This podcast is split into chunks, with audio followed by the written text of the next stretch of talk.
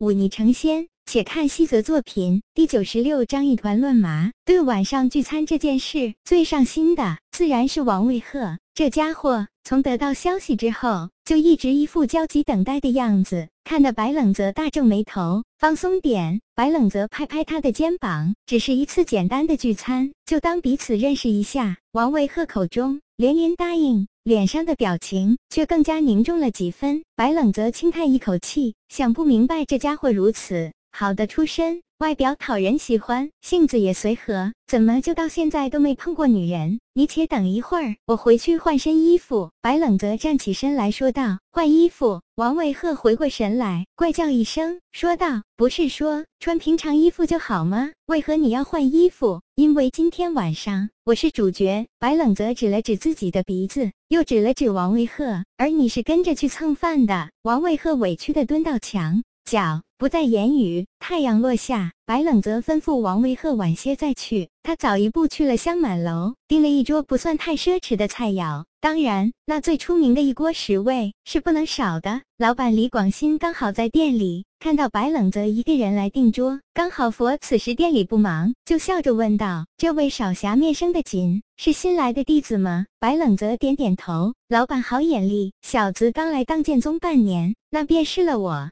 的这双眼啊，看人极准，少侠一看就非寻常之人，日后成就不可限量。白冷泽点点头，笑道：“借老板吉言。”这位李老板似乎很健谈，又笑着问道：“少侠老家是哪里？”白冷泽心不在焉，鬼使神差的回了句林州。刚说出来就觉得好生后悔，万一这老板大嘴巴将这个说出去，传到宁空浩的耳朵里，自己之前下山的理由可就有欺骗嫌疑了。林州，李老板叹息一声。说道：“我有一位叔叔，也是在林州，许多年未曾见过了，也不知道现在过得如何。说起来，他是位大富商，你应该知道的哦。叫什么名字？”白冷泽手里把玩着一定准备做定金的银子，随意的回道：“他大名叫做李双全。不过想来，你这个年纪的娃娃，应该是不认识他的。”听到这话，白冷泽右手陡然握紧，那一锭银子上，居然被他硬生生按出了。几个手指印，李双全，李府老爷李双全。白冷泽迅速调整自己的状态，悄悄深吸一口气，不动声色地说道：“这名字小子倒是没听说过，不过林州确实有一位李姓的大富商，家父曾跟他有过生意往来的，我还算有些印象。哦，你且说说那位富商什么模样？”李老板向前凑了凑，问道。白冷泽抬起头来想了想，说道：“那人体型偏胖，浓眉大眼笑。”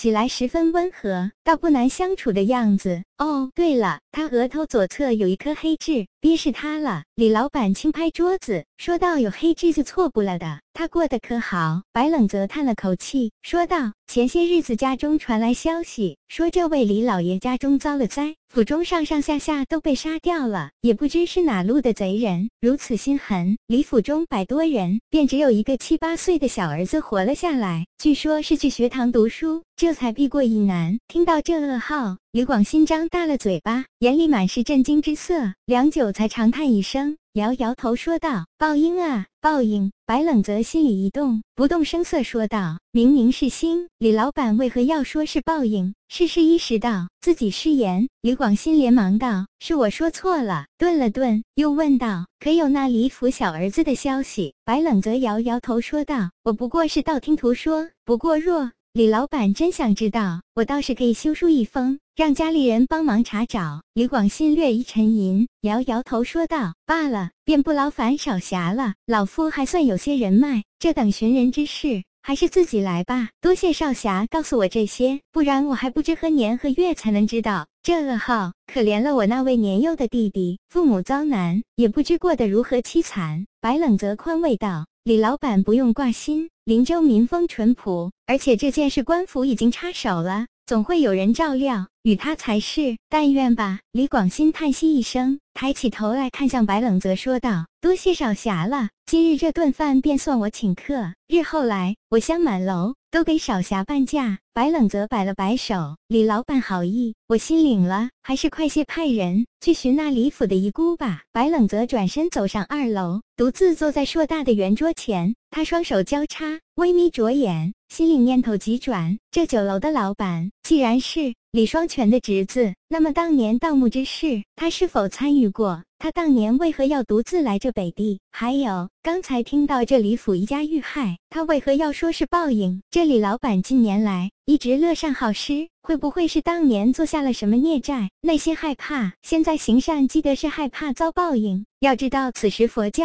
已经在中原传播，还是很多人信着因果报应的。无数个疑问在白冷泽脑海闪过，他总觉得有什么东西能将这些疑问贯穿起来，可就是抓不住。不管如何，他今日告诉这里广西李冕还活着，总不会是坏事。上次去平州城碰到那少女带着李冕出现在大街上，那少女又说是来找自己的，而见过自己本来面目的便只有李冕一人。若这李广新将李冕接来北地抚养，那么官府便少了一条重要的线索。自己至少不用担心被认出了。白冷泽正皱眉苦思，突然听到楼下传来几个女孩子的说话声，赶忙收敛心神，走下楼去。几位师姐，楼上请。白冷泽脸上带着笑意，做出邀请姿态。白师弟来得好早。夏雪明淡淡说道：“即便是再冷的女子，对自己的外貌也是十分关注的，尤其是跟其他女孩子在一起的时候。”此刻的夏雪明明显是经过一番打扮的，身上虽然还穿着当剑宗的服装，但头发梳理的一丝不苟，脸上更是做了一些简单的修饰，将她那份清冷稍稍淡了些，稍显温婉了几分。夏雪明清冷明艳，而身边的那几位女子也是不遑多让。那叫做苏心姿的圆脸女孩，明显化了淡淡的妆，描了带青色的眉影，但是极淡，腮红画的刚刚好，愈发衬托出她的活泼清丽。白冷则摸了摸鼻子，心道：小爷魅力就是大。你看这群莺莺燕燕，为了能跟小爷吃个饭，那也是煞费了一番苦心呀。